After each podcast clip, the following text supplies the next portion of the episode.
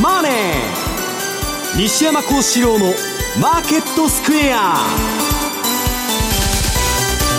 こんにちは西山孝四郎と。こんにちはマネースクエアの津田隆光と。こんにちはアシスタントの若林理香です。ここからの時間は「ザ・マネーフライデー西山孝四郎のマーケットスクエア」をお送りしていきます。さてこの時間の日経平均株価ですが57円10え56円77銭高3万3197円42銭ということで小幅高の水準でしょう、えー、なとなってますがもう休みモードなんですよね、アメリカの方はね。ねやってないんだけど、それそれでもね、例年に比べてボリュームが多いんですよ。で、ニューヨーク株はね、短期的に見たら過去最大の過熱状況なんだって。もう乗り遅れな乗り遅れるなとこの相場に、うん、えー、買わないと、えー、損するみたいな話で群衆運動が起こりましてね、はい、まあ、ちょっと買われすぎになってんだけど、まあちょっとやりすぎじゃないかなと私は思ってるんですけど今日はあのミスター恵比寿天井のえー、津田さんが来られてるんで やっと一年中恵比寿天井やってシーズン入りしました。シーズン入りで1年間。夏とか春にも言ってましたから、ね、そうそうそう。あのやっと津田さんの季節が来たなということで 今日は津田さんにあの解説をお願いしたいと思うんですけど。そうですね。来年の見通しについてもこの後伺っていこうと思いますがその、えー、来年に関してですが新春セミナーが1月13日の土曜日に津田さん早速行われるんですよね。恵比寿天井の近くじゃないですか そうですね。そのえ報道しとったりじゃな。い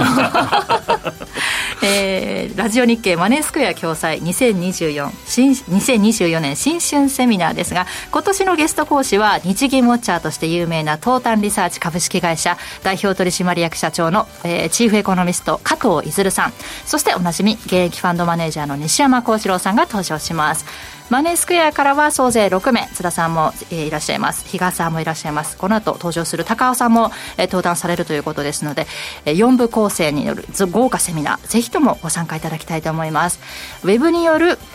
YouTube ライブ観覧そしてリアルの会場参加2つの申し込み方法があります。ハイブリッド開催となります。会場へお越しいただくリアル参加オンラインで視聴する YouTube ライブ観覧どちらかお選びいただきましてラジオ日経のホームページのイベント一覧から1月13日土曜日東京ラジオ日経マネースクエア共催セミナープロジェクトというところを押していただきましてリアル参加 YouTube ライブ観覧それぞれご希望の参加方法のボタンをクリックしてください。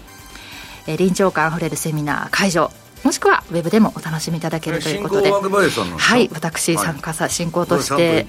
参加させていただきますので え会場にお越しの方は東京メトロ都営地下鉄浅草線日本橋駅直結のコングレスクエア日本橋というところです。先着えリアル参加に先着200名様。YouTube ライブ観覧は先着1000名様を無料ご招待いたします締め切り1月11日木曜日夕方5時となっております。定に達し次第早めに申し込みを終了する場合がありますのであらかじめご了承ください。セミナーにお申し込みいただいた方には当日の会場案内や詳細 YouTube ライブ視聴用の URL などご参加に必要な情報を盛り込んだ案内メール開催前日までにお送りいたします。ぜひともたくさんのお申し込みお待ちしております。さてこの後もしっかり伺っていきましょう。この番組 YouTube でも同時配信しておりますので資料も一緒に合わせてご覧いただきながらお楽しみください。動画については番組ホームページの方にございます。ザマネーはリスナーの皆さんの投資を応援していきます。この後4時までお付き合いください。この番組はマネースクエアの提供でお送りします。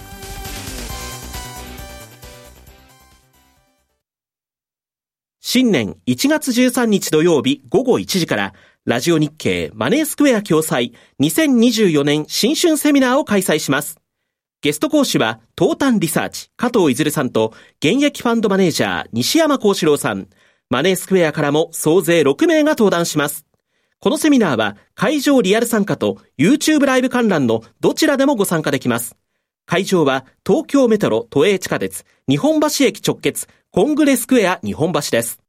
お申し込みはオンライン限定。ラジオ日経ウェブサイトイベント一覧にある1月13日セミナーページからリアル参加 YouTube ライブ観覧のうちご希望する参加方法のボタンをクリックしてお申し込みください。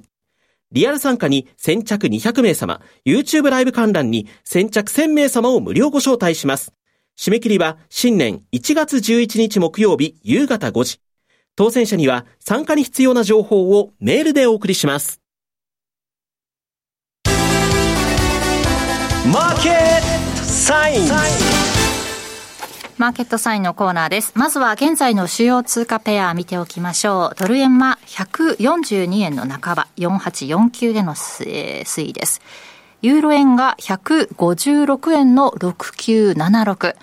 ユーロドルが1.09の9798での推移となっています。では津田さん今週の為替市場の振り返りについてお願いします、はい、まあ、あの振り返りの前に先ほどの新春セミナーですね、結構、はい、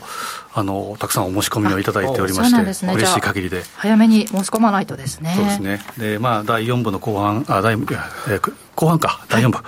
西山さんと恵比寿天井について、2時間、2時間、3時間、あんと話したいんで、30分ぐらいしかないですけど、徹底議論する。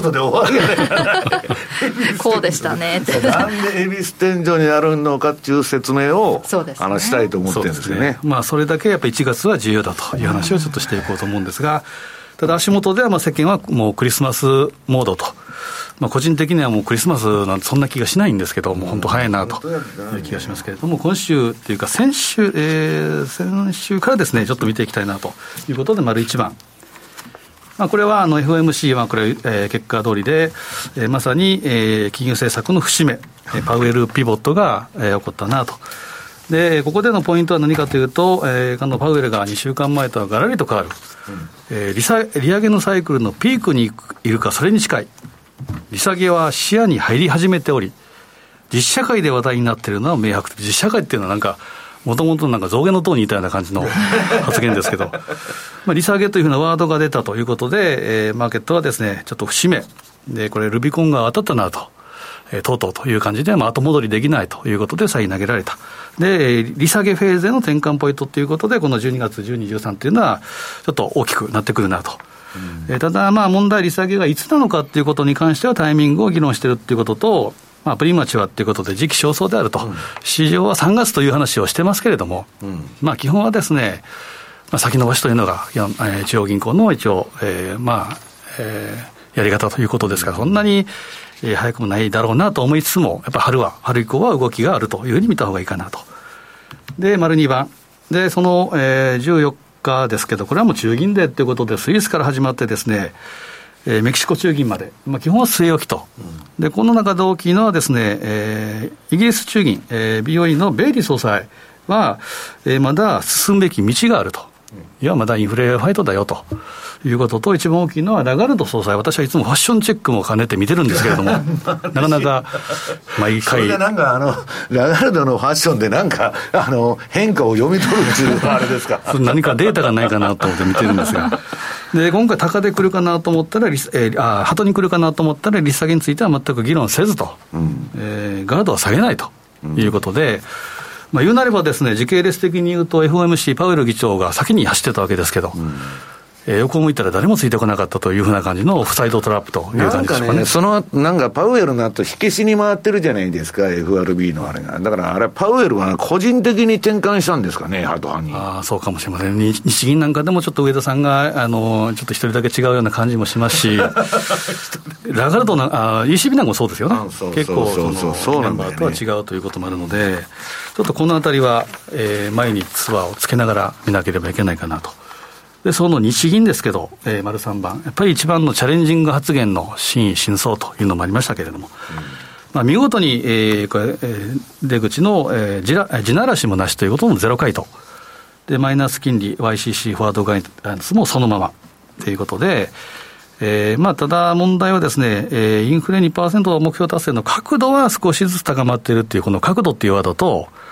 あと第二の力、まあ、第一っていうのは外的要因という意味でやるとすると、えー、第二の力っていうのは内的要因、まあ、賃金でしょう。えー、この辺も少しずつ上昇しているというふうなこと。で、FRB が、えー、が動く前に焦って、日銀が変更、えー、するとの考え方は適切ではないと。まあ、当然のことですけど、言ったと。えー、いうことです。で、このチャレンジング発言なんですけれども、まあ、やっぱり、何のことかということになると、いやいや、気を引き締めて年末年始仕事をするんだと。金融引き締めじゃなくて、気を引き締めるっていう。自分の精神的な話だと。気合の問題だったという。なかなか中央銀行の総裁がですね、気合で頑張りますっていうのは言ってほしくないんですけれども。あとは大事な会議とかですね、会合であんまり横文字やっぱ使わない方がいいなというのが典型例かもしれないですね。ね、ミスコミュニケーションしてるっていう話もあって、そのチャレンジングっていう意味をね、まあ取り違えてるんだっていうのもあるんだけど、要するにね、日本語で喋ってくれという話でしょ。わかりやすく喋ってくださいという話で。で、えー、あとはですね、政局の混迷に対してどう思うかというと、まあ、しっかりと連携を取って、まあ、赤を守っていくということですけど、ただこれ2点考えられるのはですね、まず、えー、やっぱ政局の混迷、今、えー、パーティー券、裏金問題等々ありますけど、まあ、予算の兼ね合い等々で12月はまあ動かないだろうということもありますけど、この今も、えー、裏金問題っていうことがあるとですね、岸田政権の不支持率が8割、79%不支持と。うんまあ、こういう時になかなか政策変更っていうのは難しいというのがまず1点目と、やっぱり、えー、2000年8月の正規の失策っていう早見総裁の時の、えー、ゼロ金利解除の時に、えーまあ、反対票を投じたのが当時の上田審議員と。で、えー、翌年の1月にはまたゼロ金利に戻したわけですから、うんまあ、その辺がまあ苦い思い出となってですね、やっぱり残ってる。なので、時間軸政策、まあ、FRB というところのビハインド・ザ・カーブ、うん、ちょっと時間をかけてですね、ちょっと遅すぎるぐらいの時間をかけていくというふうな感じがするんじゃないかなと。であと、記者会見で気になったのがですね、やはりずっと日本銀行って言い方をされるんですね。うん、で、正確には日本銀行って言い方はしないってことは、日銀の OB にも組みしない。財務省にも当然忖度しない。そういうなんか学者のですね、まあ、あるべきところで自分は行くんだよというふうな感じもするので、そう簡単にですね、周りがマスコミがこう騒いで動くような方でもないかなという気がしないでもないです。ただポイントは角度、えー、第2の力、この辺ですけど、えー、丸4番見ていくと、やっぱり日銀の X デーはいつかということで、今週の西山さんの M2TV でもいろいろ特集で喋っていただきましたけれども、うんえー、まず1月、えー、展望レポートは重要というふうな発言もしているので、1月に出てくる、まあ、このあたりでっていうことで、いろいろ、えー、効果言われているところだと思うんですね。ただ個人的にはですね、1月、いきなり12月は全くゼロ回答で、1月材料、えー、不足、データ不足じゃないかというところで動くのはどうかなと。いや、だから、本当は動こうと思ってたのかもしれないけど、アメリカの金利が下がっちゃったんで、ああ、ラッキーみたいな。うんことなんじゃないかと、もしね、何もやらなかったらそうなんだと思うんですよね、うん、本当に全くやらないっていうのも何か裏があるのかなという気も当然します。で、あとはですね、えーまあ、1月はデータ不足じゃないかということと、3月は展望レポートがないということ。で、この展望レポートっていうのは、さっき言ったように根拠、つまり角度っていうことで、やはり、えー、最低限必要な、えー、材料になってくると。で、えー、あとは1月、その、ちょっと戻ると、1月のところはですね、会見のところで言うと、来月上げますというふうなことはやっぱり言いませんと、急には言いませんと言い方をしたので、うんうん、そうなると地ならしとか、えー、バロンデッセ、えー、観測気球なんかを飛ばすには、ちょっと1月は急すぎるかなと。で、2月会合なしということで、えー、次3月。3月はさっき言った展望レポートがないということと、春闘の結果がまだ出揃ってないと。おおむね出てきてるとは思うんですけれども、まあ、春闘の結果自体が、まあ、賃金動向、つまり第2の力。うん、この辺を合わせるのはですね、まあ、言ったら4月26っていうのが一つ目処かなというふうには思うんですね。ただ、えー、まあ、ゼロ金利からあ、マイナス金利からゼロ金利に持っていってですね、果たしてこれを利上げというのかどうかということもありますし、えー、他はですね、0.25っていうのが、言うなればこれが普通の速度ですけど、例えば日銀の0.1%っていうのを低、えー、当倍速とすると、他の中央銀行は2倍速で下げていくわけですから。うん、あれでも上田さん、来週講演会するんだよね。え経団連でですね、うん、ちょうどクリスマスの25日ですか、えー、話をすると、まあ、この辺も材料になってくると思いますね。話するんですかなんですかね、年末年始のチャレンジングな話をする、一生懸命仕事しますと。2年目なんで気を引き締めていくと。横文字はできるだけ使わないでいただきたいんですけど。まあ、年末の動きと、あと年始、まあ、合宿交換会なんかもあるかと思うんですその辺の発言等々はまた出てくるとは思うんですよね。なので、まあ、また1月の会合前はですね、いつもの通り日銀の、えー、日本経済新聞なんかのですね、そういった観測記事、リーク記事なんかも出てくる可能性も十分あるので、まあ、動くだろうなと。で、まあ、日銀の結論から言うと、1、3月は地ならしをしておいて、4月からこの、えー、実践実施ということじゃないかなと、個人的には思います。で、丸5番。で、24年の各国、えー、中銀会合スケジュールが出てきました。ただ、メキシコだけはまだ出てないんですね。1月年明けてからということになります。うん、で、えー、これは、えー、見ていくとですね、今年はですね、えー、FOMC があって日銀っていうパターンが多かったんですけど、来年1、3、4を見るとですね、日銀が終わってから FOMC、1月も、2月は両方ともなし。で、3月、4月もそういった順番ということですから、独自の判断をしなければいけないということなので、非常に難しいことになるかもしれません。なので、この辺もですね、スケジュールも見て見ながらですね、えー、いかなければいけないなというふうに思います。で、丸6番、こういった話を、えー、西山さんが、えー、今週、えー、上田日銀は何をしようとしているのかという YouTube を、えー、収録していただいて、まあ、非常にあのコメントなんかもですね書いていただいて面白い内容で、ぜひまた見ていただいただない方はですね、ご覧いただきたいなというふうに思います。で、えー、さて本題といいますか、ちょっと見ていきたいのがですね、丸7番。これも毎年やってます。月別の平均騰落率表でいくと、大体、えー、やっぱ12月はですね、変わりやすい。年末高になりやすい。特にニュージーランドドル円なんかが変わりやすいという、一応、えー、データがあると。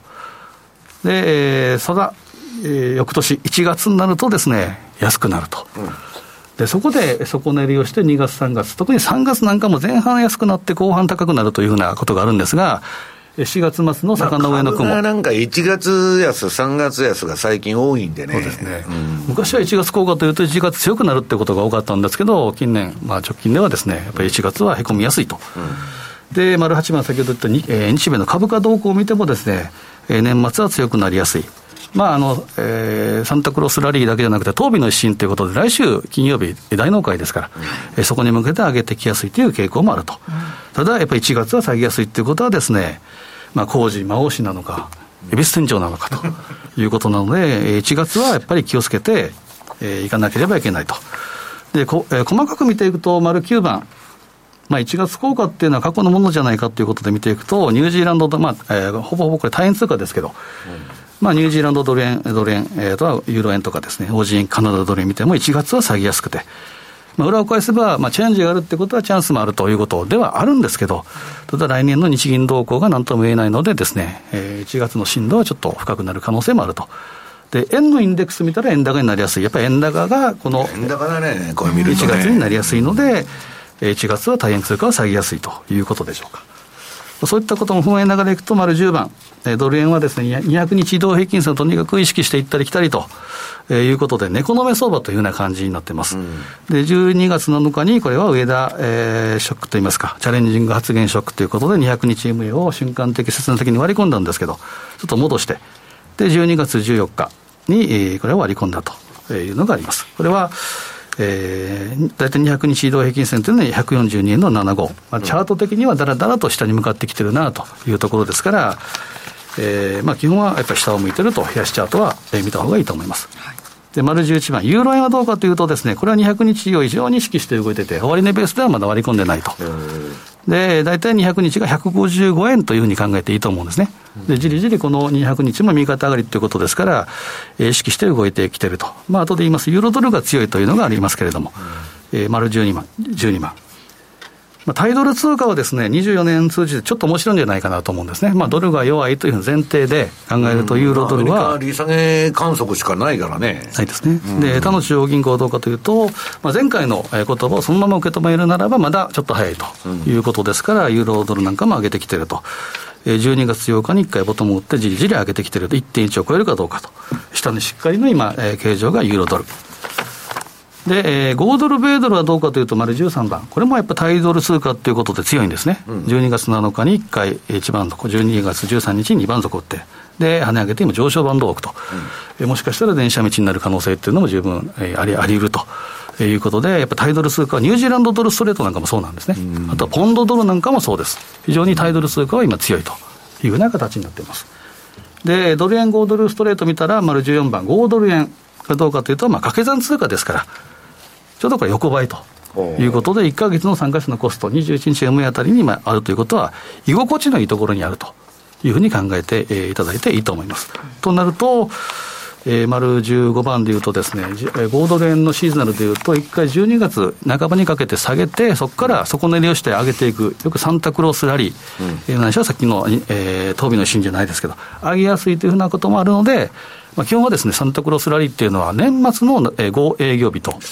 年始の2営業日。ね。ということは、クリスマスとかボクシングデーの休み考えたら、もう入ってると、サンタクロースラリーに入ってもおかしくないというふうに考えていいと思うんですね。ただ、長居はすべきじゃないっていうのもあるので、繰り返しながら1月には。みんな、サンタクロースラリーだっつって、その前に買いに来るから。そう もうやっちゃってるからまあ、逃げる準備は当然しておきながらですね。まあでも、アノマリー的にはその7日間なんだよね。そうですね。うん、で、えー、まあ1月は、まあ、恵比寿天井でもありますし、熊も出やすいと、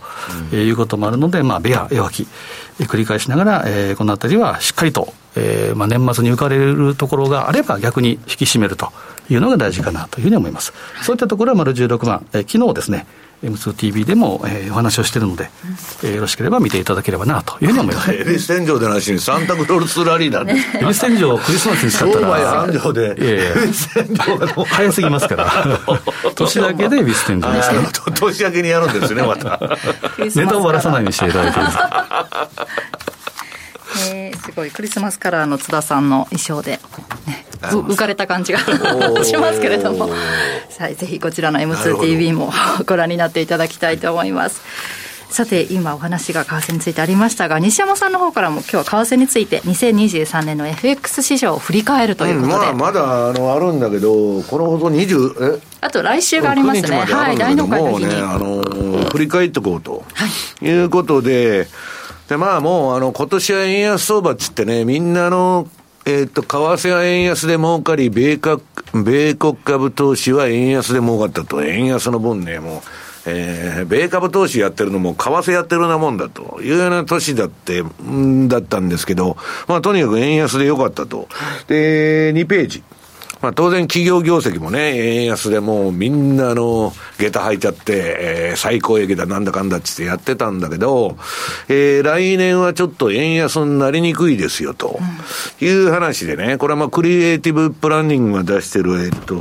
えー、フェデラルファンドレートの、うん、予測が出てて、えー、これは今年の12月から25年の12月まで、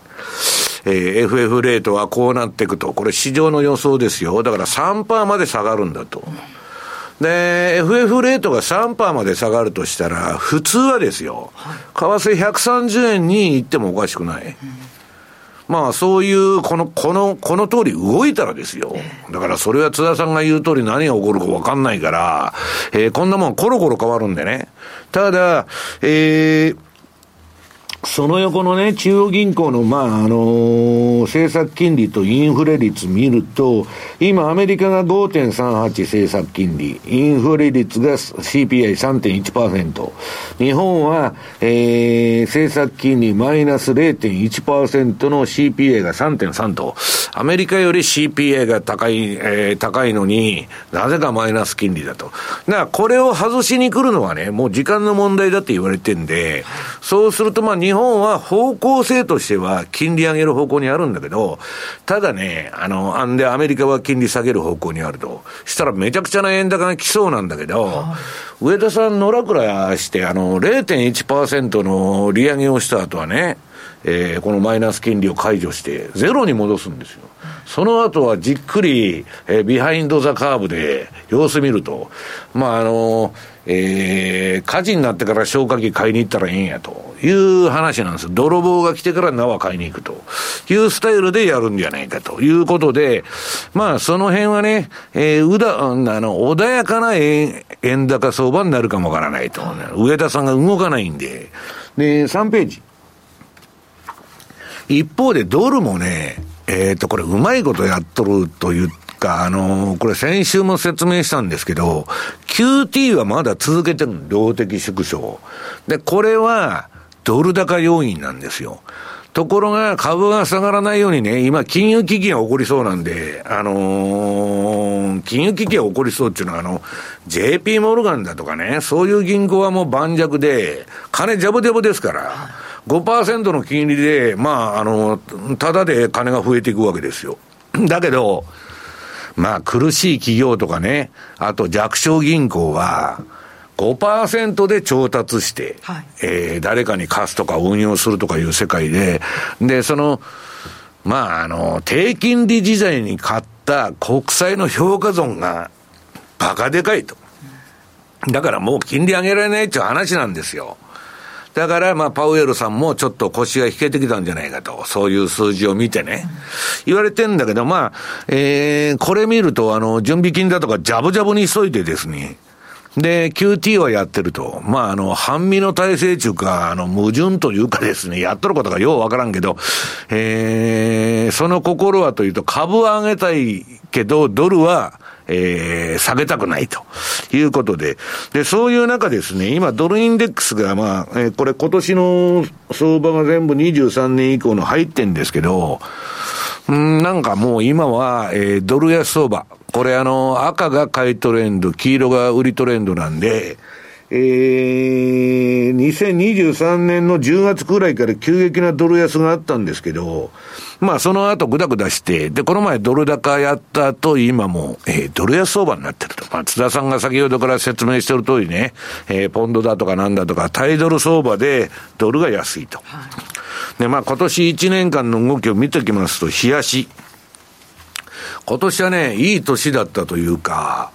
これあの、赤が買い持ち、黄色が売り持ちなんですけど、もう割とトレンドが出てくれて、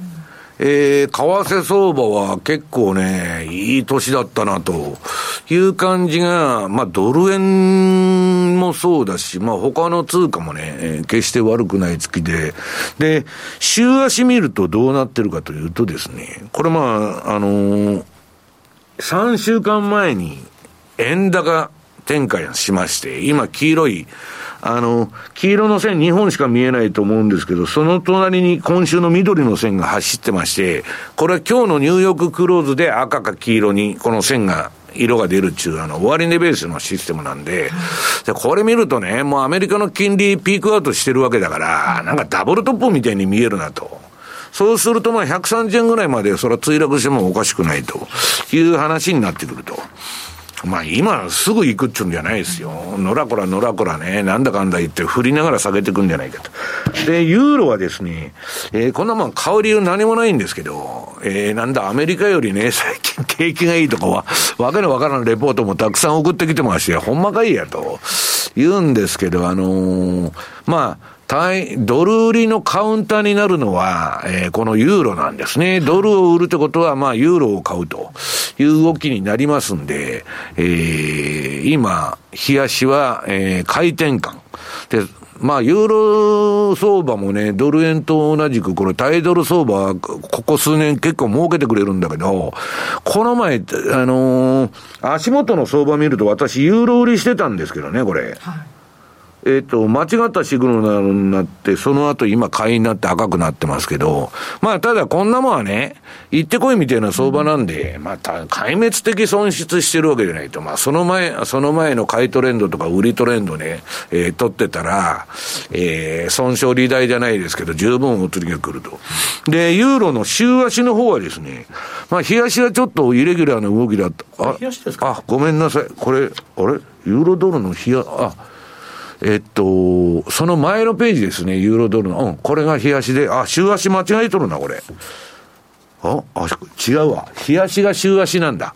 え？週足のところっていうのが、これ、日足ですね。そう。週足が日足になって、ちょっと張り忘れてきたんで、あ間違えてきたんですけど、ユーロの週足ってね、私の主力商品で、一番ここ近年稼いでくれる商品だったんですけど、ちょっと間違って冷やしを張ってしまったということですいませんと。で、次はユーロ円。ユーロ円はね、まああんまり私好きな通貨じゃないんだけど、まあ今あの、円がね、この前10円ほどあの、急騰して円高になりましたんで、あれよあれよっていう間に、で、今ちょっとまあ一応は下げは止まった形ではあるんですけど、えー、売りトレンドのままと。で、これも見てると一年中ほとんど赤じゃないですか。えー、2023年の相場はね、まあこれチャートの左端ぐらいから赤のどっからが23年なんだけど、まあ、いい相場だったなと。で、次が、えー、週足。これも、えー、3週間前から円買いに転換しましてですね。まあ、あの、ドル円ほど落ちてないんで、はい、まだな、あのー、大した下げでもなんでもないんですけど、まあ、ユーロはそんなことになってると。で、ポンドさん、ポンドドルの冷やしですね。これもいい相場でしたね、今年は。あのー、どう言ったらいいの？売りと買いが分かりやすくて、まあ、最も間違ったシグナルもね、えー、何回か出てんだけど、ポンド売りのとこで。まあ、あの、えー、利益マイナス、えー、損失が大幅にプラスになったというね、このトレンドのシグナルの出方なんで、えー、で、来年もね、結構ドル安相場が展開されたら、これ結構面白いなと。で、次、ポンドドルの週足。これは、うん、買い転換しまして、まあ、ユーロもポンドもそうなんだけど、この週足で結構儲けてくれましてですね。まあ、この前、この黄色い線でね、めちゃくちゃな売りトレンドが出たと思ったら買いトレンドになって、で、その後の売りトレンドは ごめんなさいだったんだけど、間違えて。まあ、今また赤になったと。で、次、ポンド円。ポンド円も、えー、これ、なんだっけ、チャートのね、これ真ん中辺のチャートって電車道相場ですよ。すさまじい円安パワーというか。で、その後は若干横ばいになっちゃったんだけど、これも悪くない。別に、あの、トレンドとして悪くなくて、で、今は円買いになってるけど、なんとなく底堅いなと、ポンドだけ、いう感じです。で、ポンド円の週足。これはね、まだね、売りシグナルが出てないんですよ、うん、赤のままで。ユーロ円出てましたよ。うん、ユーロ円出てる。まあ、そんなことでね、まあ、今年はね、なんかトレンドフォローの年としては非常にまあ良かったなと。なんか、えー、結果論ですけどね、ねそんなことは。で、まあ、その、来年のね、ドル安とか円高予想については15ページ。まあ、この前、12月15日に、えー、マネースクエアさんでウェブセミナーやったんで、こちらの方をぜひ参考に、えー、なさってくださいと。で、今週はですね、えー、16ページ、先ほどあの、津田さんが紹介してくださったあの、永井さんと一緒に、私が撮った写真ですね、えー。そうそう、津田さんが4枚送ってくれたんで、そのまま全部貼ったんですけど、えー、これ撮影風景なんで、あの、えー、上田さん何しようって、と思ってるのかというのと、まあ、私12月から、あの、なんだ、YouTube チャンネルやってまして、それで若林さんとね、収録して、はい、まあ、この、これ後編となったんだけど、これはね、面白い、あの、サイコロジカルサイクルについて説明してるんで、この動画ね、はい、えー、ぜひ見てほしいな、ということで、えー、まあ今年は円安で、まあ、いい年だったと。いい年なのか、あの、円買ってる人にとっては悪い年なんだけど、まあ、立場によってそれは違うんだけどね。えー、トレンドという意味では、なかなかいい年だったと。で、来年はこの円安が転換してくれたらね、えー、また今度は円高で取るぞと。いう話もね、えー、まあ、運用者の間では出てんだけど、まあ、そう簡単にいくかどうかっていうのはね、相場っていうのは簡単そうに見えて、来年になったらごろっと話変わっとるかもわかりませんのでね、皆さんそのの辺は注意して、まあ、いかなきゃいけないんですけど、まあ、私は相場に、えー、ついていくということで、えー、まあ、ついていった結果、今年は良かったということですね。はい。ということで、えー、日経平均株価大引け迎えました。28円58銭高い3万3169円丸5銭反発して終えています。この後詳しく伺っていきます。ここまでマーケットサインのコーナーでした。番組アンカー経済ジャーナリストの町田哲です。アシスタントの杉浦舞です。金曜午後4時は1週間の世界と日本のニュースがわかる町田哲の深掘り。気になるニュースをとことん掘っていきます。激動する時代の中で確かな視点を持つためにも町田鉄の深掘りぜひお聞きください。月曜夜10時30分は週刊日経トレンディクロストレンド日経トレンディと日経クロストレンドの編集長が今旬な話題やキーワードを解説します。週刊日経トレンディクロストレンドは毎週月曜夜10時30分。ラジコタイムフリーでもどうぞ。テレコミックやつ一郎です。毎週火曜夜10時から絶賛放送中のエレマガラジオデラックス。毎回素敵なゲストをお迎えして音楽人生が大きく変わった曲などテーマに基づいて選曲してもらいその曲を聴きながらゲストの素顔に迫っていこうという番組。火曜夜10時からエレマガラジオデラックス。ぜひ聴いてください。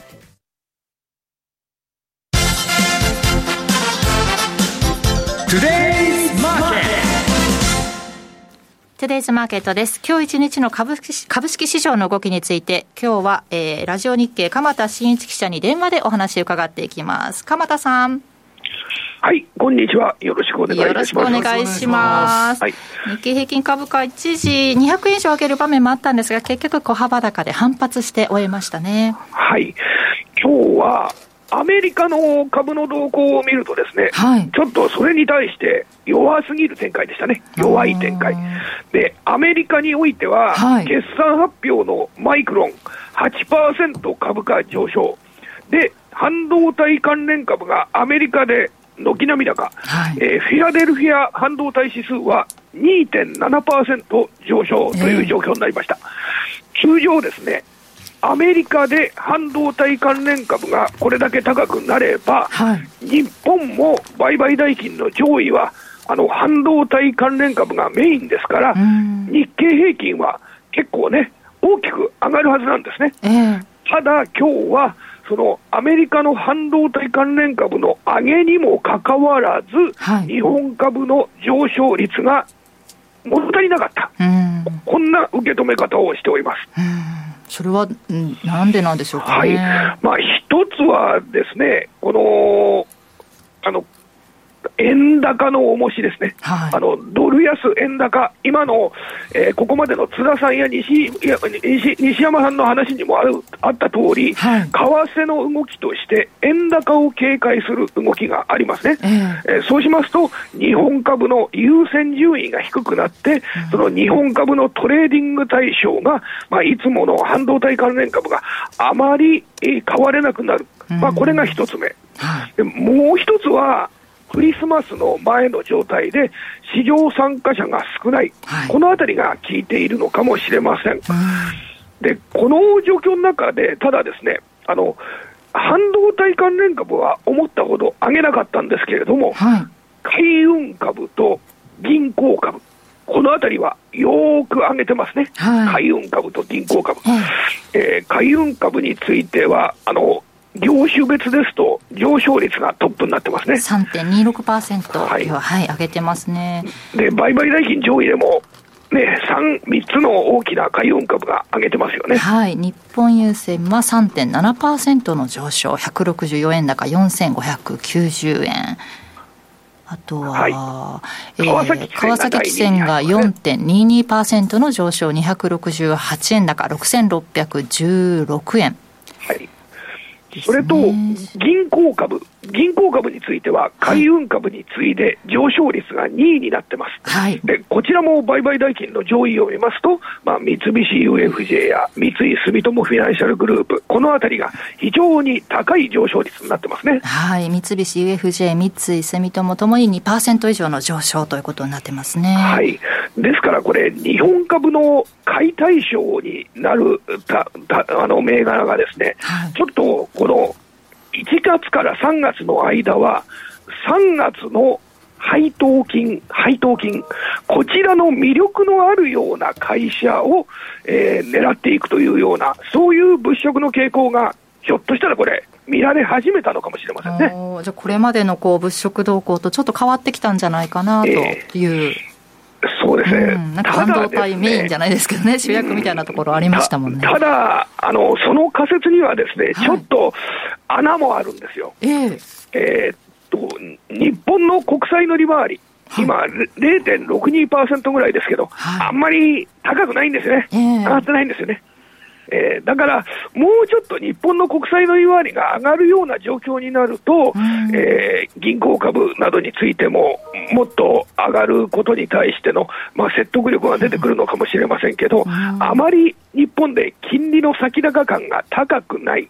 えーこのあたりはですね、えーちょっと銀行株の上昇についても、一時的というような、そんな捉え方をした方が無難だというような、そういう考え方にもつながると思います。うんか一時期はね、1%を試すような動きも見せたんですが、そこからスルスルと落ちてきて、現在0.62%。やっぱりこれは、アメリカの金利がどこまで下がるかっていうことが意識される状況の中では、まあ、日本の金利上昇も限界があるという、そんな捉え方になるのかもしれませんね。アメリカも10年債は3.8%台ぐらいまで下がってましたもんね。はいはい。まあ、そのあたり、ねちょっと銀行株の物色が続くかどうかっていうのは。はいまたで、来週については、ええー、27日の水曜日に、あのー、12月の今週開かれた日銀の金融政策決定会合において、はい、えー、主な意見、こちらが公表されます。はい。まあ、そのあたりでどんな意見が出ていたのかということですね。あのこちらを意識する展開になるかと思います、はい、日銀金融政策決定会合の主な意見、はい、あと上田総裁が月曜日に経団連で講演されると。そうですね、あの大体金融政策を見る上では、あのアメリカよりも日本の方に来週は関心が高くなるかなと思っております。アメリカの方はい、アメリカよりも日本の方に。えに関心が向かうのではないのかなと思ってます、来週についてはですね。うそうですね。えー、アメリカは25日はもう休場、ね、クリスマス休暇ですもんね。そうですね、まあ、来週は前半については、かなり日本以外の市場では、もう休んでいる市場が多いという状況ですね。はい、クリスマス休暇に入るということなので、わかりました。また来週もも、えー、大納会の日に、はい、はい、ご出演ありますから、番組もありますので。いや、はい、今日はちょっと、あの、お聞き苦しい、いつも以上にお聞き苦しい声で、ね、あの、気持ちはすごく伝わってくるんですけど、声が。大変失礼いたしました。喉痛めてる方多いですからね。ねちょっと本当お大事になさってください。大変失礼いたしました。いえいえ、ありがとうございました。はい、ありがとうございます。はい、ここまで、え鎌田新一記者にお話を伺いました。えー、ということで、マーケット簡単に振り返っておきます。日経平均株価は28円58銭高い33,169円5銭で、えー、反発して終えています。高いところでは33,375円19銭がありました。そしてトピックスが10.45ポイントのプラス、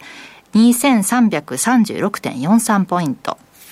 そして、東証グロース市場250指数はマイナス2.38ポイントで677.74ポイントとなっております。そしてプライム市場全体の商いです。売買高が12億9578万株。売買代金は3兆4074億3300万円。そして全体の値上がり銘柄数は76.4%、1268銘柄。値下がり銘柄数は全体の21.2%で353銘柄、変わらずが38銘柄となっています。そして商品市況です。直近の国内の金先物は1グラム9380円で22円高0.23%の上昇。直近の東京原油先物は1キロリットルあたり6万8460円。460円安で0.66%の下落となっています。ではここからは今週のアメリカ市場についての振り返り、はい、西山さんからです。はい。今週アメリカ市場ね、えらい目になったというかね、はい、寝てましたらね、明け方に電話がかかってきて、はい、なんだと、はい、いう話だったんですけど、まあ、それはともかくですね、えー、えっと、ちょっと今、アメリカで気になる、えー、指標があってですね、はい。えー、18ページ。メリカ株、恵比寿天井かというテーマですけれども、うん、今週あの、津田さん来てるんで、もうアメリカ株も恵比寿天井、アメリカに東海恵比寿なんかあるんかいと。初めて聞きました、大体東海恵比寿ってあの関西の人間しかほとんど誰も反応しそうなんだけどこの恵比寿っていう字もね珍しいですもんねこっちで。あの恵比寿の恵比寿は。そりゃそうですよね。と考えればこの3人とも関西人 まあそれは置いといて、はい、えっ、となんだっけこの18ページ今ね、アメリカの求人倍率が、えー、急落しとると。要するに、えー、職の募集が減ってると、はい、いうことなんですよ。で、これって、えー、っと、2000年の IT バブルの崩壊の時もね、えー、リーマンショック前も、ガーって求人数が下がってくる。これ一番わかりやすいですよね。だってあの、働きたくてもね、あの、職の募集がないと、不景気に決まってるじゃないですか。はい、だから、そういうのが出てるんでね、ちょっとあの、えー、パウエルさんが利下げしたいっていうのもなんとなくわかるというような状況になってるけど、私はね、市場の皆さんと違って、利下げは買いでないと言ってるわけですね。で、その、次が、うんと、これはね、うんと、今週の、えー、なんだっけ、あ、私が X に投稿したやつなんだけど、今のね、米国株市場っていうのはアニマルスピリッツで動いてるんだと。動物のスピリッツですよ。野生のね、えー、買い遅れたらね、分け林は儲けとると。わしも買わな損やという人ばっかが湧いてきましてですね。えー、まあ、市場でよくある群衆行動なんだけど、本当は金利を5%まで引き上げたんだから、そのね、景気にそれが、えー、影響してくるのはね、11ヶ月平均でずれるって言われてるの後に。はいだから、えー、5%に金利上げたのはいいんだけど、普通は1年ぐらい様子見てもいいんだけど、市場はね、えー、もうね、えー、不景気になると。はい、だから、利下げだっちゅうことで、で、なぜか利下げは買いだと。いう話になっちゃってるんですよ。FRB が利下げ始めたら、もっと株上がると。いや、私は利、利上げ停止は買いだって言ってるけど、利下げは、もう景気後退宣言ですよ、ということを言ってるんだけど、まあ市場はそんなこと関係ないと。えー、下げ相場も何も知らない人たちが、えー、Z 世代とかね、若い人たちが相場のまあ主役になってますんで、で、まあそうした中ですね、例の19ページ。まあ、いつもいろいろ紹介してます。あのー、なんだっけ、 Fear Greed Index ですね。えー、CNN が出してる恐怖と欲望指数。はい、まあ、恐怖と強欲ですね。うん、これがですね、強欲ゾーンに入ってきて、えー、これ79になってるけど、あの、80超えてましたからね、あの、一瞬。いや、これすごいなと。どんだけ楽観的なんだよと。最高値、史上最高値圏ですもんね。いや、みんなところ、あの、ダウが、えー、最高値になって、ナスダックが、えー、なって、SP だけまだか。で、それはいいんだけど、えー、楽観はいいんですけどね。これあの、その隣、バーチャートが出してる、まあ、うん、買われすぎ、売られすぎのインディケーターによるとですね、過去23年間で3番目の買われすぎの水準と。だからまあ別に買われすぎが悪いわけじゃなくて、私はトレンドっていうのは買われすぎの先に発生するのが買いトレンド。売られすぎの先に発生するのが売りトレンドだって言ってんだけど、ちょっとやりすぎ違うんかいと。で、あのー、これはね、バーチャートさんは過去3番目って言って言ってるんだけど、短期的には過去最大の熱狂中報道がされてるわけです。はい、で、まあ人間っていうのは人が儲けとるっていう話を聞くと、私もやらなきゃと。乗り遅れたくないと。で、それが相場で大失敗する一番の原因なんですけど、他人の懐具合なんか皆さんか、あの、関係ないんですから、相場と。で、それはね、えー、いいんですけど、20ページ。これ、ニューヨークダウ。私もですね、11月の1週2週と超強くレポート株の珍しく書きましてですね、この相場はまあ年末まで上げるんやと、いうことを言ってたんですけど、私もですね、言ってたんだけど、ここまで上がるとは思えなかった。この皆さん、ニューヨークダウの足見てください。これ、これ津田さん、これこそ電車道相場。なんじゃこの急騰はと。もう暴走しとるじゃないですか。で、これね、いや、この上げ方はすごいなと。非常に強いね、上げ方をしたわけです。で、次、まあこれはもうだから史上最高値更新ですよ。で、よくね、史上最高値更新したから青点だっつうんだけど、はい、まあそんなことはね、相場ではないんだけど、その話はね、まあまたいずれしますわ。あの、えー、時間がないんでね、今日は。ダウとソックス指数だけ高値、史上最高値更新してるあ、そうか、ナスダックはまだ言ってないのか。そうです、年初来高値は更新あ、年初来高値だな。はいで、うんと、なんだっけ、えっ、と、21ページ。SP500。えー、これも、まあ、ダウと似たり寄ったりのね、すごい強い相場になってるわけです。だから、まあ、なんか、この上がり方の角度を見るとね、皆さん、はい、ちょっと買われすぎにやっぱり注意しないといけないと。とはいえ、私は相場についていくだけなんで、赤のうちはずっと買いポジション持っとるんで、今だに買い持ちなんですけど、はい、ちょっと気持ち悪いなと。で、ナスダック100。これがダウとか、えー、SP500 よりおとなしい上げ方なんですよ。うん、で、金利下がるっつったら、ハイテクだとかね、その、えー、荒野の七輪が一番上がっていいはずなんだけど、7銘柄全然なんか大したことねえじゃねえかと。いうことで、まあ、ここに来てわーっと上がってきたんだけど、ちょっと横ばいの部分があるでしょ、だから、なんか、ちょっと市場の、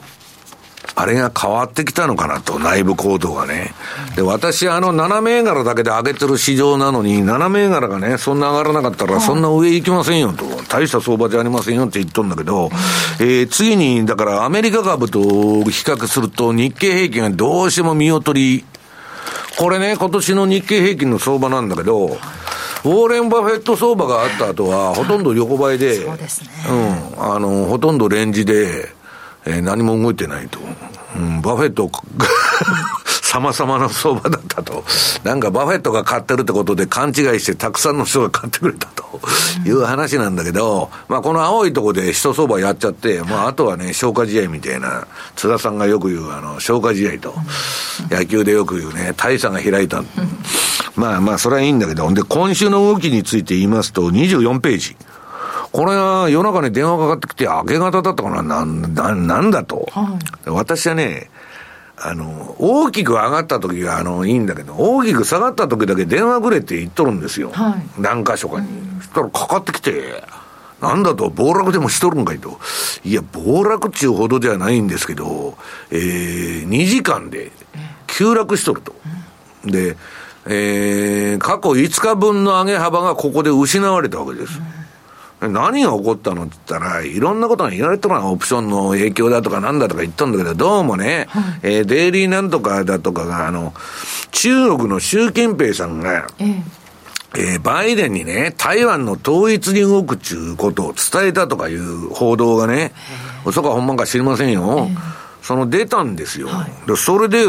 この、急落になったっていう話もあって、で、まあ、もう、クリスマスシーズンなんか板が薄いんで余計にこういう動きするんだけど、これちょっと気持ち悪いなと。あの大暴騰の後、2時間で5日分の下げ、あ上げ幅を削っとんですよ、これ。で、今、えー、恵比寿天井に気をつけないといけない理由っていうのは25ページ。これね、SP500 の週足なんですよ。ね。で、これ皆さんよーくチャート見ると、黄色い丸で囲っとるとこって、上髭の陰線みたいな足になってるわけです。で、この黄色いとこ、そのパターンが出現すると、全部相場反転しとるでしょ？これトンカチって言うんですよね上からドンとそう、あの、ハンマーで叩かれたと。で、あの、この、あの、今週もそういう足なんですよ。まあもうちょっと戻すかもわかりませんけどね、今日のあれによっては。だから、えーっと、その年明けの相場はまあ1月相場になるんだけど、1月ってね、行ってこいだとか古い落としとかね、ろくでもない。んで、いつ下がるかっつったら、エビス天井でなくて、なんじゃないですね。あのー正確には過去のアノマリーから言うと、その正確には11、あ、でも恵比寿店長だな、ほとんど。いやいや、11営業日だから、土日を除く。ちょっと後ろの。10日前ぐらい本当にいいんですよね、やっぱ10日前後がやっぱり動きがあると。だから11営業日からに20営業日ね、休日を、うん除いた、その、えー取引やってる日はい。の11日目から20日目に下げるというのがアノマリーなんで、これはもうこういうトンカチの線が出てね、は上からハンマーでどつかれてるわけですから、まあ、そ反省してもおかしくないと。で、次は SP500 のシーズナルチャートですね。これはね、近年の相場っていうのは、10月末買いの4月末売りというよりは、まあそれでもいいんですけど、えーナスダックなんか見ると1年中上げとるわけです。で、最近の流行りは、3月買い、3月買いの12月売り。これ、1月の恵比寿天井でなんで売っちゃいけないかというとね、ああ、売った、売ったじゃないや、買っちゃいけないかというと、これ皆さんこのシーズンなの見たら1月下げとるじゃないですか。あの四角のか枠で囲ってるとこ、最初が1月の下げ。はい。そこで買って2月戻るんだけど、そこでリグわないと、今度ドスンと落ちて3月安値は1月安値を下回っとるわけです。これ過去のデータだけど、だから3月に買って、毎年12月に言っとけと。いうのがね、この20年間の、あれで若い人こういう相場しか知らないから、えー、3月に買うたらいいんやと。で、下がったら、えー、パウエルが何とかしてくれると。で、今回も何とかしようとしとるじゃないですか、その通り、あの、利下げして。だから、楽勝だと言っとるわけですけど、私はね、そろそろ落とし穴が待ってんじゃないかという気がするわけです。これでね、27ページ。これはね、あ、今週ね、だからこれから上田さんは何をしたいのかっちゅうね、どう動くかっちゅうあの動画をね、私 YouTube で若林さんとやったんですよ。はい、それでね、若林さんにも説明したと思うんだけど、えー、相場っちゅうのはこの形に必ずなると。ね。この世のな七不思議っていうか、都市伝説なんですよ、これ。この赤のライン通りに相場を動くと。うん、ほんまかいなと。私は別にそれを信じてるわけじゃないんだけど、はいえー、アメリカのチャート見てると、各所にこの赤の線の形が出てくる。はい、で、この線の形を持ってきて相場を探すんです。パターン分析して。うん、と、この方と一緒やと。で、その結果がね、えー、この今の相場はこれちょっと古い種、若干あの古い種類なんで、もう今上げとるわけですよ、SP500 も。だからこの赤の線通り動いとるの、やっぱり。だけど、しばらくするとドスーンと落ちる。だから、えー、これはですね、サイクル、ジカルサイクルっつうんだけど、相場の神秘なんですね。よく上げ100日、下げ3日とか、コツコツ上げていって、ドカンっていうのは大体あり得るところですからね。そうそう。で、まあ、これは別に下げ3日でなしにね、これ、こ、このチャートは、かなり長いえー、それもね、これ実質価格なんですよ。インフレ率を考慮した。はい、SP500 のそのままの価格じゃないんだけど、で、このサイクロジカルチャート、あサイクルによると、1980年から今の、あのー、相場は始まっとると。で、これあの、この通りね、この後わーっと相場戻して下げていくかどうかっていうのはね、10年間の誤差があるんだって。はい、いや、だから、上げ相場って60年続くこともあれば、45年で終わっちゃうこともあったり、なんだかんだなんだけど、うん、だけどね、そろそろサイクルの後半戦に来てることはほぼ間違いないと、いうことでね、ちょっとあのーこれからの相場は、今までみたいにね、うん、これずっと上げとったでしょ？このあの、直近のこれ何年からだったっけ？リーマンショック以降。もうむちゃくちゃな鋭角的に上げとるわけですよ。国家管理相場でね、はい、押し上げたと。これはね、まあ、そこそこいいとこまでやったっちゅうね、感触を持たざるを得ないんだけど、これね。1サイクルどれくらいっていうのがあるんですか？あるんですよ。だからそれは45年から70年ぐらいの、うん、えー、いやいや、だからこれ、長いサイクルでなくても、要するに投資っていうのはね、ちゃあの相場っていうのはこの方になるというのが面白いんですよ、この赤の。はい、で、これはね、えー、3期に分かれてるんです。あの、1929年の強行前のチャートから、3枚若林さんとその動画でやったわけですよ。で、全部これに当てはめるんだと。いや、ほんまかどうか知りませんよ、私は。人々の心理を。うん、そう、人間の心理でいくと相場っていうのはこうなるんだと。ね。えー、相場の最大出来高は天井でつけるんですよ、いつでも。何でもそうじゃないですか。で、急激に上がった相場は急激に下がるんですよ。あの、歌手の人気みたいなもんですよ。わーっとパッと出の人が、なんか一曲出て、あの、一発やってよくいるんだけど、で、急激に落ちていくと。まあ、だから、このね、問題はこのサイクルの後半の高値に捕まると、ドスンと落ちた場合、損回復するのに、14、5年かかる。ナスダックでも。あの一番強烈な。日経平均が30年以上かかっても、まだあの高値抜いてませんからね。いかに相場っていうのはサイクルの、えー、後半でね、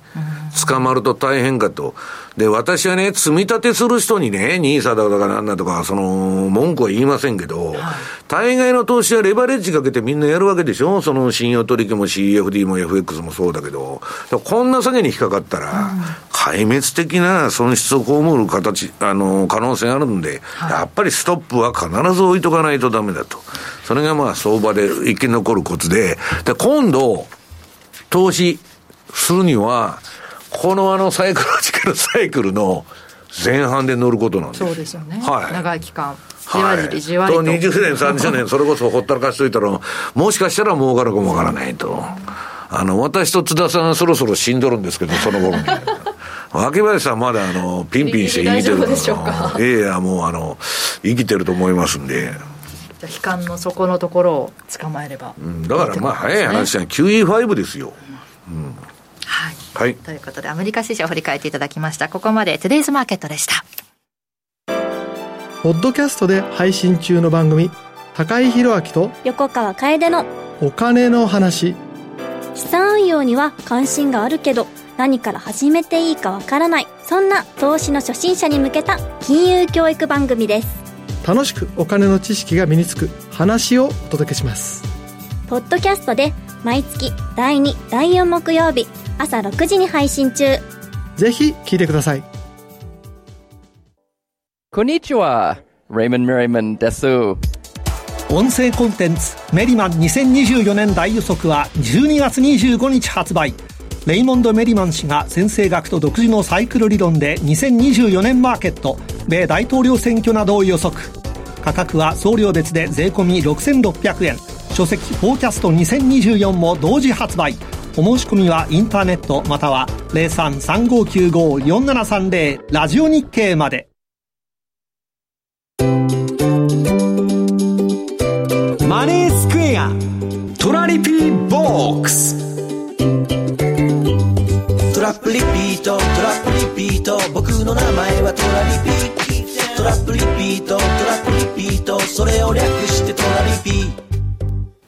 マネースクエアでは、といえばトラリピですが、そのトラリピをもっと日常のトレードで活かすためのトラリピの活用アイディア。今日はマネースクエアから高尾さんに来ていただいてます。よろしくお願いします。よろしくお願いします。さて、アメリカ、もしくはヨーロッパもね、もうクリスマス休暇というお話でした。はい。オーストラリアとかもですよね。そうですね。はい。夏でしょうけどもうほとんどが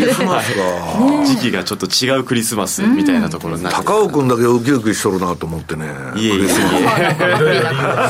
れども、放送ではなかなか見えないので。ハッピーオーラが出てますかね。さ あそんな皆さん超明るいんですよ。いいですね、皆さん置かれるクリスマスシーズン、はいそうなんですもう 世界戦略通貨は浮かれるような数字がちょっと次見えてると思うので、はい、見ていきましょうか。はいえーとこうですね、このパフォーマンス、やっぱり今評価損の部分をちょっと気にして見ていったんですけれども、はい。今まで、やっぱりここ最近で言うと、やっぱドルカナダですね、これがずっとやっぱり10万円ぐらいに評価損を抱えている状態とかが結構続いてたと思うんですよね。はい。まあ、ドル高の状況がどうしても夏場以降どんどん続いてたのでと。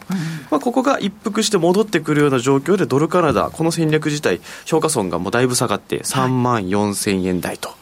はい、でこれで見ていただきたいのはパフォーマンスの部分がやっぱりコツコツ貯めてきた部分がどんどん評価損が下がることによって上がってきているのでプラス31%を超えてくるような状況になってますと、はい、もう年末を控えて、まあ、約あと1週間とかですかね、もうあの OJ9 もドルカナダもユーロポンドも評価損がだいぶ少なくなって、まあ、非常にあの年末年始過ごしやすいような状態の世界戦略になったんじゃないかなと。はいでも先ほどあのまあ西山さんが一発屋じゃないかみたいな話なのでこちらやっぱり一発屋ではないですと、安定感が。はい。一発屋ではないです、はい、OG も3年超えましたので。ね。はい、ちょっと地味な人気が続いているといった状態ですので、はい。まあ、これも来年もちょっと人気が続くような、はい、感じで見ていければいいかなと思ってます。はい、はいそれぞれ見ていきましょうかはい、そうですね。で、まあ、おじきょいとかもですね、もう、年末に入ってきて、ちょっとやっぱり材料というものが、ほぼなくなってきたんじゃないかな、みたいなところで、まあ、ほぼほぼ、戦略のレンジのまあ真ん中近いところ、まあ、少し、えー、5ドル買いといったところで上がってきている局面はあるんですけれども、三角持ち合いだよね、これね。もう本当にここから上に行くのか下に行くのかみたいなぐらいの、はい。なんか間もなく離れそうな足じゃないですか、これね。はい、結構ぎゅーっと迫ってきているので、まあ、来年以降とかに少しやっぱり動きが出てくれた方が今ポジションあんまり持ってないので、トラリピとしてはやっぱりポジションを持たせてワークさせていただいた方が、はい、やっぱり利食いだったり、まあ、当然評価損もその時は増えるんですけれども、はい、トラリピらしさ出てくるんじゃないかなと思うので、ちょっと1月以降の値動き期待したいかなというところですね。はい。続いてですねユーロポンド。ユーロポンド。はいこれがあんまり動かないといったところが、ちょっと利食いが進んだ後で、またポジションを持つような動きを出してくれたんですよ、うん。ほんのちょっとですけれども、はい、ユーロ買い方向に？そうですね、はい。ユーロポンドにとっては、やっぱりあの、動かないのであれば、プラススワップを貯める、じっくりする戦略みたいなところがあるので、まあ、利食いがパッと働いてくれた後に、もう一回ポジションを持つ動きが出てくれた方が、こっちはいいかなと思ってたので、はい。まあ、少しポジション持ってくれてよかったかなと、はい、いった状態で、まあ、とはいえさほどまだ真ん中に近いところといえば 変わりはないのでと。いった状況が続いている。こんな感じですね。はい。でえードルカナダですね。見ていきたいんですけれどもこれがやっぱり、まあ、チャート見ていただくと今までと全然違うというか、はい、やっぱりだいぶドル安といったところの値動きで、えー利確がガガガガッと進んできている状況ですね。はい。はい、で評価層も下がっているといったところででどうしてもあの夏場あたりからポジションを貯め始めたものが今ようやく決済に回ってきている状況だったりするので、あそうか。はい、この売りサイドに関してはマイナスアップがどうしても発生していた状態なんですよ。はい。で当然大きくはないんですけれどもね、まあ、それが少しマイナススワップを含んで確定をしてきているので、あれ、ちょっと利確少ないかなみたいな感覚になるとは思うんですけれども、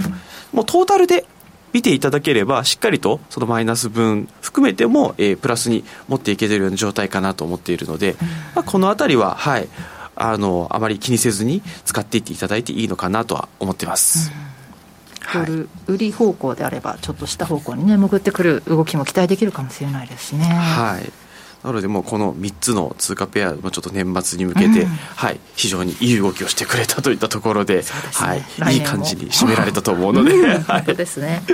はい、でそこで、えーまあ、この3つは良かったですといったところで、ちょっともう一つ、やっぱりちょこちょこお話をしてきているユーロ円ですね、はい。でユーロ円の方をちょっとどういう対策していけばいいのかみたいなところを、M2TV のちょっと特別版といったところで、今回あの、まあ、昨日公開されたんですけれども、動画で作ってありますので、まだちょっとユーロ円の売りポジションを持っていて、まあ、年内にどうしようかなみたいな、ちょっとお悩みの方は、一旦ちょっと目を通していただくと、まあ、ご自身の考えの整理につながるんじゃないかなと思ってたりするので、うん。はい、昨日公開されたのがユーロ円売りポジションのマイナススワップをどう考えるという動画ですね、やっぱりあの目を背けたくなるような内容に フォーカスを当てているので、今週もね、あのセミナーをやったんですけれども、お客様からの質問で多かったのはやっぱユーロ円でちょっとリポジション持た持ってるんですというご質問が本当に多いですよね、なのでえーこの動画でですね一つ参考の一つにしていただければと思いますね、はいだいぶ整理が進んだという方もいらっしゃるかもしれないですけどね。動きがまた変わるかもしれないですから、はい。まあ、ちょうどこの6月12日、約半年前に、ちょうどまだユーロ円が150円のあの大台を乗せて超えてくるかみたいなところで、ちょっと対策動画みたいなところを出して、まあそこでもその上昇に備えるような対策というものを、まあ、いくつか、えー選択肢というものをご提示はしていたんですけれども、はい。その約半年後といったところで、はい、続編みたいなところで、まあ、両方ともあの揃えて見ていただくと、特にあのユーロ円をあの運用されてないという方でも、あこういう時にこうすればとかいろんなバリエーションというものを、はい、知っていただける機会にもなると思うので、まあ、ぜひちょっと見ていただくと、はい、面白い発見がもしかしたらあるかもしれないということで、はい、よろしければちょっとご確認いただければいいかなとはい。思います。合わせて M2TV の方で公開されてますので、ぜひ黄色のこの枠のね、はい、を見てご覧いただければなと思います。ということで、ここまで、えー、高尾さんは今年最後ですかね。そうですね。今年最後になります。今年というのはダメですよあま前あの最後っつって比嘉さんがびっくりしました そう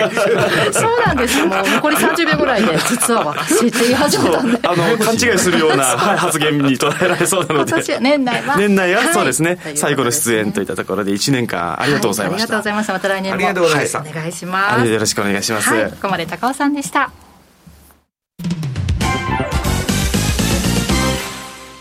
マネースクエア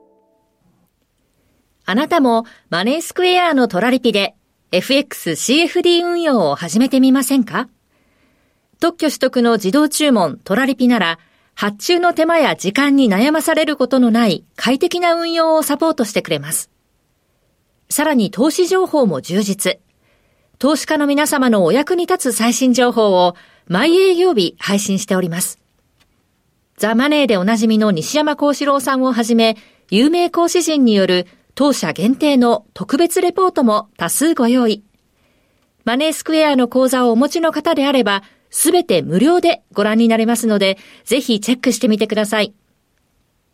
今なら新規講座開設キャンペーンも開催中です。講座開設はもちろん無料。お申し込みはおよそ5分で完了いたします。気になった方は今すぐトラリピで検索してみてください。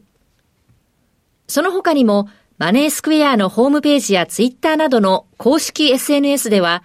運用に役立つ様々な情報をお届けしていますので、ぜひチェックしてみてください。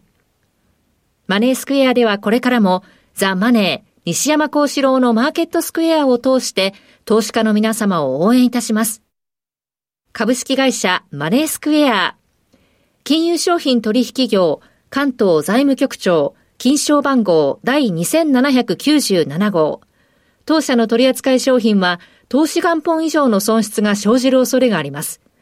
契約締結前交付書面をよくご理解された上でお取引ください。Thank you for listening to ラジオ日経ラジオ日経第2放送の音楽専門チャンネル RaNi Music でお送りしているリクエストコーナーの特別版が期間限定でお聴きの第1放送に登場ラニーミュージックオールリクエストアワーオン RN1 シャッフル。本日この後夜9時30分から。Stay tuned! あの名実況もう一度。永久保存版実況 CD 白川二郎実況名勝負セレクション。ただいま好評発売中。オグリコールでおなじみ1990年有馬記念をはじめ記憶に残る厳選14レースの実況を完全収録。感動の名場面が鮮やかによみがえります。ここでしか聞けない鈴木よしこさんとのスペシャルトークも収録。価格は送料別で税込2037円。お求めはラジオ日経ネットショップサウンロードまで。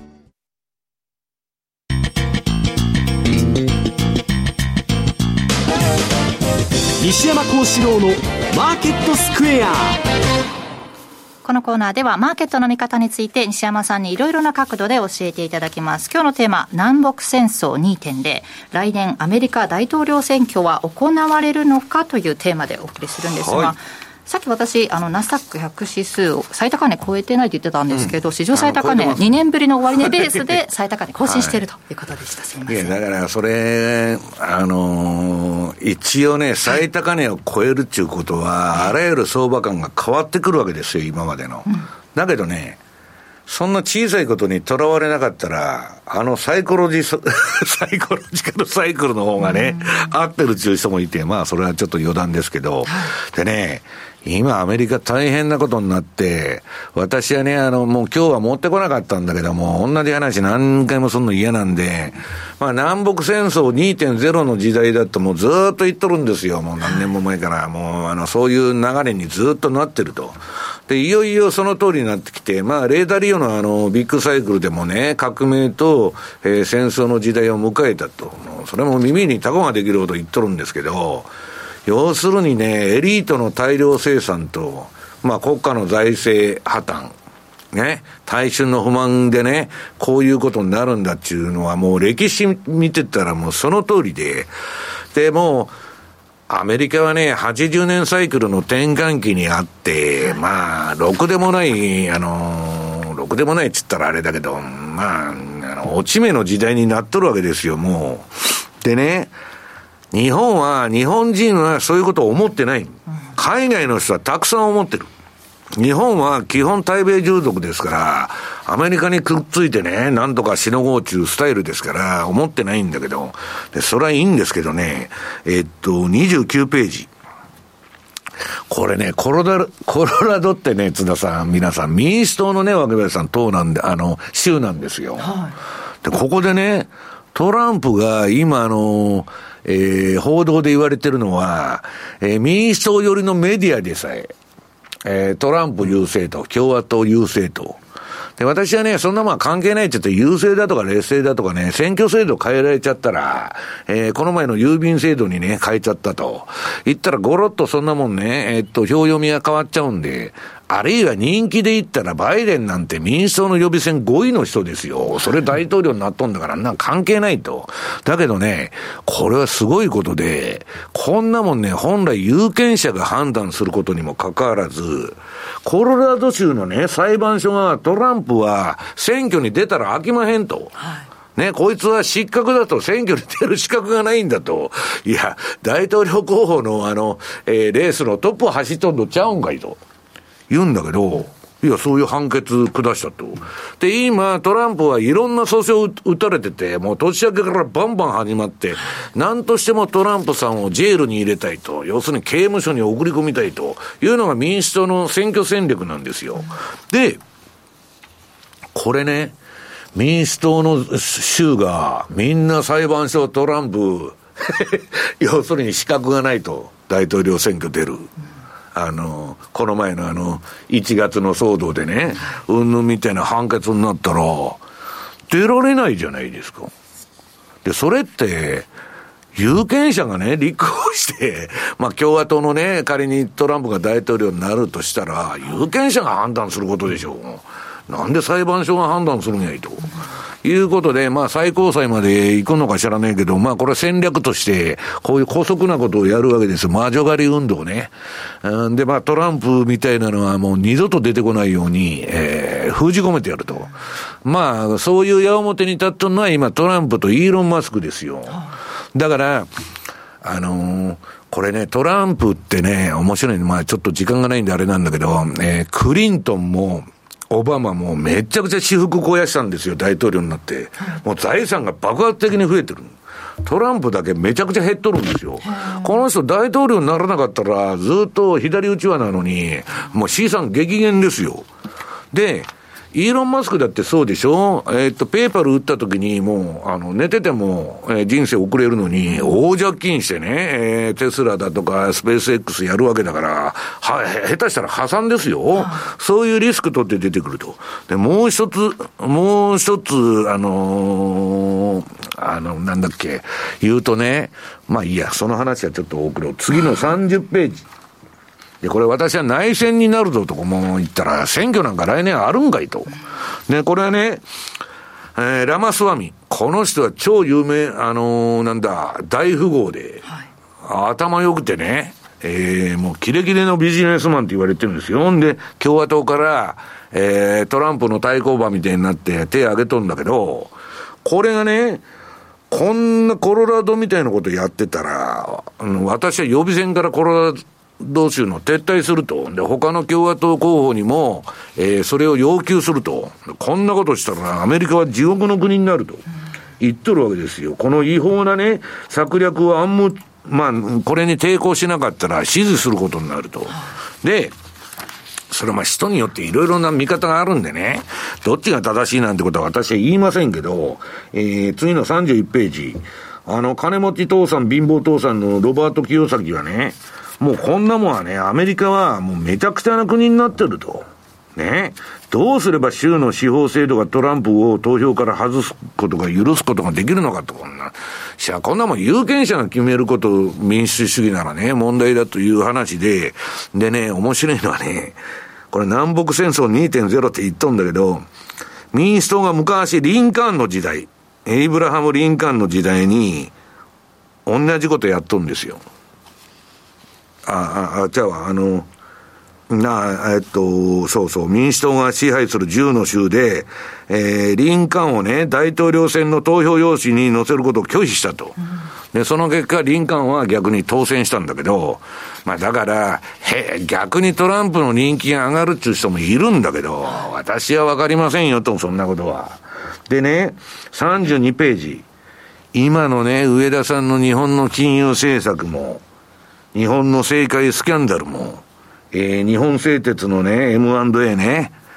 まあ、アメリカで反対運動も一部アメリカって、あの、一枚岩じゃないですから反対する人もいるんだけど、これはね、全部同じ動きなんですよ。ね。えー、で、ご褒美として M&A もやらしてやると。ね、バイデン政権が日本に。で、後で安くロックフェラーセンターと一緒で買い戻しゃいいと。そんなもん日本に高値で売っといて。で、まあ、なんだっけ、政界スキャンダルは二階派と安倍派ですから、中国と仲良くしそうな派閥は潰しとけという、そのノリだって言われてるわけですよ。で、まあ、金融政策もアメリカの市場を補完するために、えー、上田さん、のらくらやって何もするなと。で、上田さんは学者ですから、言い訳うまいですから、まあ、そういうポジションについてると。で、まあ日銀のあれについては、まあ海外からもね、一体何やってんだっていう、その話が多いんだけど、まあそういう政治的事情なんでね、ファンダメンタルズは説明できないだろうと。でね、面白いのはね、民主党政権ってね、本当ギャグになってきて最近、アメリカの。地球温暖化はね、人間が呼吸するから悪いんだっつって言い出しとるんですよ。いや、どないせ言うんやと。いやいやいや、それ、あの AI に聞くとね、地球の環境を守るためには人類が絶滅するのが一番だって答えるんだけど、そういう話になってくるわけ。で、まあ、そうした中、33ページ、まあ、あの、移民がボンボンボンボン今、あの、アリゾナ州に国境を越えて入ってきてて、これはもう民主党が、その、なんだっけ、永久政権作るために、えー、移民をね、不法移民を大量に入れてるっていうのも、これも戦略ですから、まあ、そういう話でね、えー、アメリカ、これ、分断国家になっちゃうぞと、共和党支持者と民主党支持者のね、私はどっちがいいなんて言ってるわけじゃないですよ。もう二つの国にディバイデッドアメリカになってるということでね、来年本当にまともにこんなことがね、民主党の州に、えー、広まってトランプが選挙出られないなんてことになったら、これはね、なんか変なことになると。と、で、内戦でね南北戦争2.0に行って、その後は国内のね、紛糾、あの、そういうあれが収まらないとガス抜きに世界大戦級の戦争が歴史はあるわけですよ。あ気持ち悪い時代だ時代だなと。で、まあ、先ほどさ、あの、の資料にも貼ってましたけど、ちょっとこの求人件数が減っとるっていうことはね、えー、労働市場盤石とか言っとったけど、気をつけないといけないかなと。だから来年はね、えー、ちょっとアメリカの景気に注意が必要ということだと思うんですけど。はい。ここまで FX マーケットスクエアでした。新年1月13日土曜日午後1時から、ラジオ日経マネースクエア共催2024年新春セミナーを開催します。ゲスト講師は、東端リサーチ、加藤いずるさんと、現役ファンドマネージャー、西山幸四郎さん、マネースクエアからも総勢6名が登壇します。このセミナーは会場リアル参加と YouTube ライブ観覧のどちらでもご参加できます。会場は東京メトロ都営地下鉄日本橋駅直結コングレスクエア日本橋です。お申し込みはオンライン限定。ラジオ日経ウェブサイトイベント一覧にある1月13日セミナーページからリアル参加 YouTube ライブ観覧のうちご希望する参加方法のボタンをクリックしてお申し込みください。リアル参加に先着200名様、YouTube ライブ観覧に先着1000名様を無料ご招待します。締め切りは新年1月11日木曜日夕方5時。当選者には参加に必要な情報をメールでお送りします。マネースクエア投資戦略さて来週に向けての投資戦略伺っていきます。須田さんどうしましょうか？来週と言いましてももうあと1週間ですからね。はい。まあ、あの今、足元ではクリスマス、まあ、当社のことでいうと、25日はですね15時までのお取引とい。うことで、はいまあ、海外やってませんからね、うん、で26なんかはボクボクシングデーとかですねいうことで、英国なんかお休みですか、うん、マーケット自体、参加者が減るということは、ですね、えー、相場同意が少ない、代わりに、ボラティリティが高くなる可能性があるということですから、うん、ちょっとのことで動いちゃうからね。そうですね。あのあえて、えーまあ、参入すべきでもないかなと。で私はこの立場でも言えるんですけど、休むも相場と いうのもですね営業妨害ですか？営業妨害ですけどですね、あの入って無理に入っていただいて、えー、損をしていただくという必要はないということですので、まあ、出てから恵比寿天井見てからでもいいですし、そのあたりはですね、えー、まあ24年、先ほど言いました、やっぱりアメリカ大統領選挙が11月に控えているとい。うことで、まあ、歴史的に見たら大体ですね、民主党政権で戦争を起こして、うん、まあ、ブッシュの時とかちょっと逆あ逆でしたけど、民主党政権で起こして、共和党でちょっと直していくということがあるんですけど、ちょっとですね、来年は。えー、いろんなことがあるかなと。で、まあ、いろいろ若林さんとか西山さんにも言いますけど、フィラデルフィアの動画だけじゃないないですけど、デトロイトなんかも非常に悪いと。民主党の州はもう治安が悪くて、みんな引っ越し州になってるいや、本当にすごいみたいですからね、これはまあ本当に YouTube で確認もしていただければなと思うんですが、まあ、そういったことも含めてに、えー、また新州セミナーでもお話しできればなというふうに思うんですが、まあ、来年一言で言うならば、やっぱりドル安の年になるなということと、うんえー、円高もどんどんどんどん円高っていうわけじゃないですけど、うん、えー、まあ、0.1ずつ上げていって戻していくならですね いや、0.1とりあえず上げた後は、しばらく何もしませんから、うん、あの一気稼げない円高っていうふうには 考えない方がいいと思うんですよね。なので、えー、まあ、難しくなるということでしたら、えー、まあ早めに年内エグジットっていうのも一円かなというふうに思います。で、先ほど高尾さんが言った通り、やはり一番シンプルなものを探していくっていうことになると、やっぱりお隣の国の通貨、シンガポールじゃないですけど、シンガポール、マレーシアですか。5ドル、ニュージーランドドル、丸18番ですね。こう見ると、まあ、これもシーズナル見ると、12月までは下げやすいというような傾向があって、1月は、まあ、行ってこい、まあ、そこから上げるっていう、一応、えー、シーズナルのパターンがあるんですね。まあ、この通りいくってわけじゃないですけど、あくまで参考程度に見ていただきたいんですけど、丸19番、えー、チャート、えー、週足で見ると、やっぱりもう本当に、えー、お大きな三角持ち合い、これペナント型って言い方して、上からも上値切り下げ、下値切り上げ、ということですから、じりじり、えー、方向性を探っていくと、まあ、中心線は1.08でいいと思うんですが、大きく言うと1.06から1.11、えー、1.10、まあ、このあたりはですね、しばらくは硬、えー、いのかなと、うん、まあ、大きく下げたところでも1.05ぐらいということですから、まあ、極めて、えー、分かりやすい。まあ、あのトレンドフォロワーにとっては眠たい相場ですけど、えー、トラリピの、えー、トレーダーにとってはですね、関係ないしね、関係ないですからね、でアメリカの選挙の不安とか、大変相場の不安とかいうことをちょっと横に置いて見ることができるということですから、これは一案。で、20番見ていくと、えー、まあ、ドルカナダ。これはもうちょっとドルが絡むのでですね、なんとも言い難いんですが、1月の傾向は、えー、まあ、中旬ぐらいから上げて、そこから春先ジグザグということが多いというシーズナル。で、チャート見ていくとですね、先ほどあった通り、週足レベルでも下を、下に下げてきてるんですね、21番。だらだら下げてきて、で、まあ、中心線1.35だろうと思ったところが割り込んで1.316とか、うん、もしくは1.3ぐらいまではちょっと試してくる可能性があるんですが、シーズナルに従うならば、1月中旬以降になると、えー、底練りをしてから上に行くと、まあ、基本的にはやっぱり行ってこいというふうに考えていいかなと思います。で、丸22番、ユーロポンド。まあ、ユーロもですね、えー、分かりづらい、まあ、ポンドもじゃじゃ馬通貨ということも あるんですが、1月はだらだら下げやすいというあくまで傾向があると。で、えー、まあ、年前半はですね、一定コインになりやすいというふうな傾向も、えー、ちょっと見なければいけません。えー、で、丸、えー、丸13番、ユーロポンドの週足見ていくと、これも一時ですね、この雲の上辺とかですね、プラス2シグマ超えていくかなという、ね、勢いが見えたんですけど、うんえー、上値、ポンと抑えられて、今、えー、ジグザグということで、足元はちょっと上げてきてるというのがあります。まあ、これはユーロが強いということもありますし、ポンドが若干弱いというのもあります。で、まあ、0.85から0.875っていうのは、これも、基本的には盤石に近いかなと、今のところはですね、いうところが、えー、見て取れるので、やはり、まあ、えー、24年繰り返しながら、やっぱり円高になる、やなりやすい。とは言っても、急激な円高ということじゃなくて、だらだらと、えー、続く円高になりやすい、で、ドル安になりやすいということもあるので、えー、対円通貨を早めに逃げるっていうこともありますし、対ドル通貨を、えー、買ってみるというのもありますし、うん、あとは、えー、この、えー、世界戦略通貨を、えー、トラリピでやってみるというのもあるので、丸24番、ちょっと宣伝させてもらっていいですか？うん。はい、今日ですね、当社のホームページ、マイページに、まあ、例年やってる大予想、うん、まあ、基本的にあの相場予想するなと言っときながらですね、うん、あの自己矛盾でちょっとなんとも言い難いんですけど、